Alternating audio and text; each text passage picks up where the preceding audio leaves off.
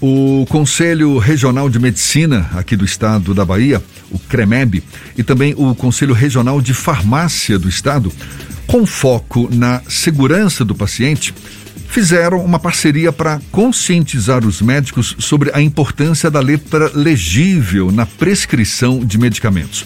Até porque a gente sabe, uma receita mal escrita, mal escrita que fique bem claro, com uma péssima caligrafia, aquele garrancho, não é? Isso o quê? Pode provocar danos aos pacientes. A depender da interpretação, pode até o quê? Resultar num medicamento errado, até numa dosagem incorreta. É sobre o assunto que a gente conversa agora com a farmacêutica e assessora técnica do Conselho Regional de Farmácia da Bahia, Aline Coelho, nossa convidada aqui no Issa Bahia.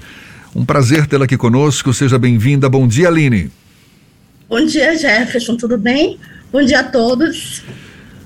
Pois é, essa é uma questão antiga, não é? De, de, de, a gente se deparar com aquelas receitas médicas que a gente não consegue ler, simplesmente não consegue ler. E eu sei que em alguns municípios brasileiros, até no Distrito Federal, existem leis que proíbem a receita médica ilegível, né? Aquela escrita à mão, com um garrancho assim que a gente, enfim, não consegue entender. Qual é a, a providência que está sendo tomada aqui no caso da Bahia para que a gente não tenha que se deparar com esse tipo de situação?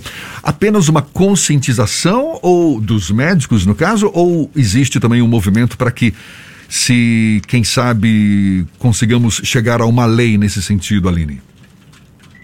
É, como você bem falou, essa é uma dificuldade bastante antiga, né? Já faz muito tempo que a gente tem essa dificuldade com a legibilidade da receita médica. Na verdade, é uma lei federal, é, já é uma lei federal e é, que fala que tem um artigo que fala que o médico ele tem que escrever de forma legível, né, com todos os dados do paciente, os dados do medicamento, é, tudo certinho para que não haja confusão na hora da dispensação e do uso desse medicamento pelo paciente. O que acontece é que, é, realmente, ah, na prática, isso é uma dificuldade muito grande, porque é, nem sempre a letra do médico, do médico é legível, isso dificulta né, a dispensação desse medicamento né, pelo farmacêutico e também do, é, dificulta o uso desse, desse medicamento pelo paciente. Isso acaba, isso gera vários problemas, desde a, a, a, é, a venda errada, né, como o uso errado. Isso é um trabalho realmente de conscientização, de educação, de, de, de conversa, né, como nós fizemos agora, essa conversa conjunta entre o Conselho de Medicina e o Conselho de Farmácia, para que a gente possa minimizar, minimizar, desculpa, esse problema que, é, que a gente tem e que acontece.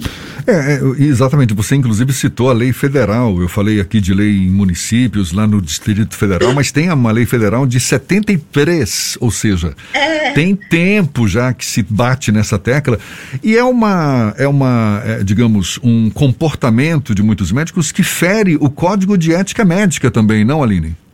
Exatamente. Além da lei federal 73 que é vigente, né? Apesar de antiga, ela é vigente é, tem o um código de ética médico que diz também que o médico ele tem que ter cuidado com essa, com essa, essa prescrição, né, o entendimento dessa prescrição. E, é, e vai além disso. E no nosso código de ética farmacêutico, é, diz também que a gente pode negar uma receita por falta de, é, do não entendimento dessa receita. Então, é, a, a, população tem que também entender que, às vezes, quando nós farmacêuticos não dispensamos esse medicamento, é por segurança dele, é para a segurança dele. Porque nós podemos, sim, negar uma receita médica por conta dessa falta de legi, legi, legibilidade da receita. Aline, há uma resistência da própria classe médica em facilitar o entendimento por parte do paciente e do farmacêutico, dado a. Eu lembro quando eu era pequena, a gente brincava que é quase que um pré-requisito ter letra de médico para ser médico. Há uma resistência da própria classe nesse sentido? Sim, infelizmente há. É, inclusive, Fernando, é, a gente, eu acabei não falando, a, é, é aconselhável, a gente sabe que isso não é uma realidade para é, não é uma realidade para todos os, os, municípios, todos os estabelecimentos, a questão da prescrição digitalizada.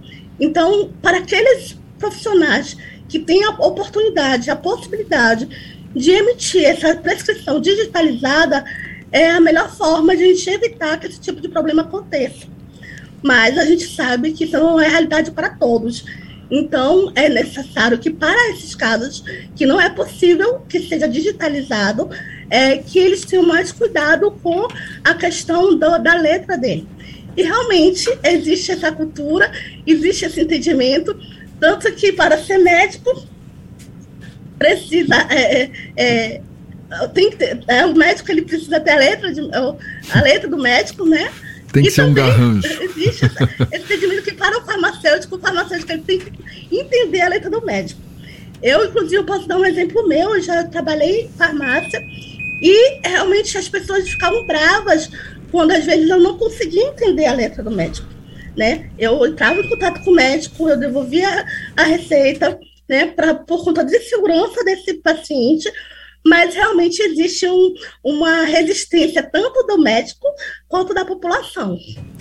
Quando o farmacêutico ele recusa essa receita ou ele busca mais informações, qual é a reação do paciente quando ele tem que lidar com uma negativa que normalmente quando envolve medicação a pessoa está sob uma situação de estresse. Uma boa parte das vezes ela está tensa para receber a medicação ela quer sair o quanto antes. Qual é o tipo de reação que essa população tem quando acontece esse tipo de episódio negativo Aline? Depende é, e aí eu também vai também da forma como o profissional vai falar com esse paciente. É, tem muitos deles não aceitam, ficam bravos, né? É, é, brigam com a gente na farmácia, mas também é, é minha experiência que quando a gente fala, explica para o paciente por que a, é, essa receita não vai ser dispensada, mostra para ele por que essa receita não vai ser dispensada, muitos deles entendem. Né? Eu sempre eu sempre mostrava, ó, é, eu sempre devolvia o paciente, você consegue entender? Eu não estou entendendo, essa letra está eu, muito, é, é difícil de entender.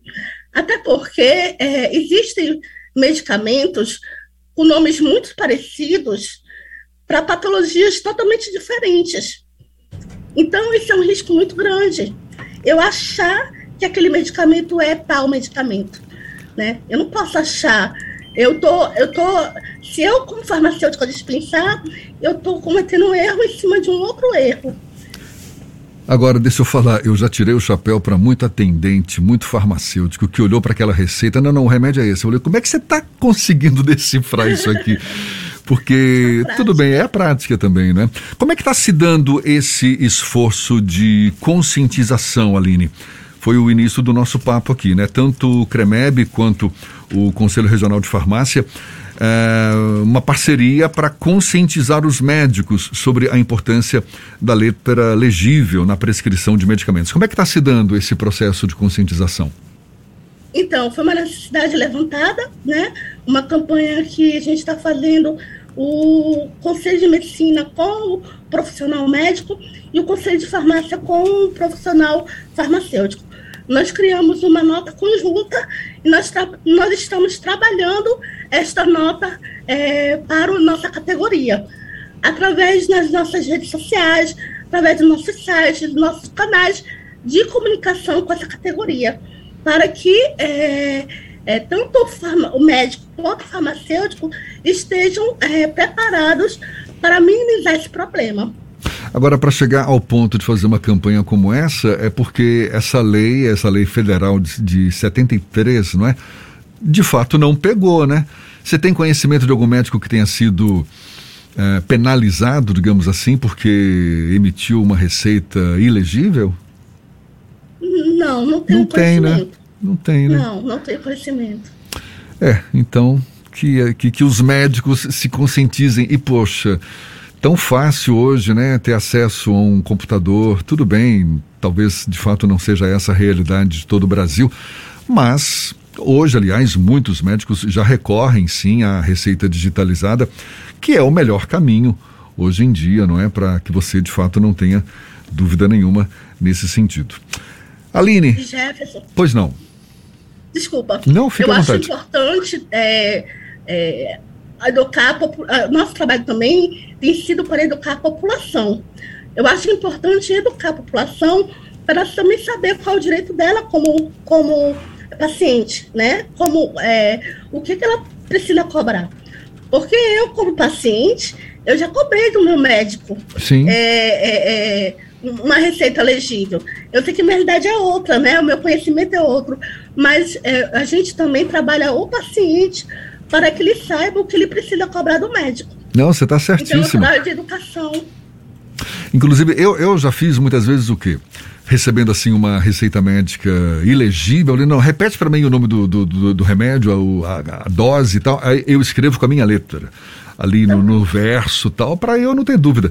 Mas pedir, cobrar do médico uma letra legível ali na prescrição da receita, claro, é um direito nosso e muito bom você ter tocado nesse ponto também. Maravilha, muito obrigado, Aline. Aline Coelho, que é farmacêutica, assessora técnica do Conselho Regional de Farmácia da Bahia. A gente falando então sobre a importância, até ó, tá lá assegurado em lei, a importância de os médicos oferecerem uma receita legível, para que, claro, não haja dúvidas na hora de comprar o medicamento, na hora de ministrar o medicamento ali para o paciente. Mais uma vez, muito obrigado, Aline. Bom dia e até uma próxima. Eu que agradeço. Bom dia para todos. Obrigada. Agora são 7h40 na tarde FM.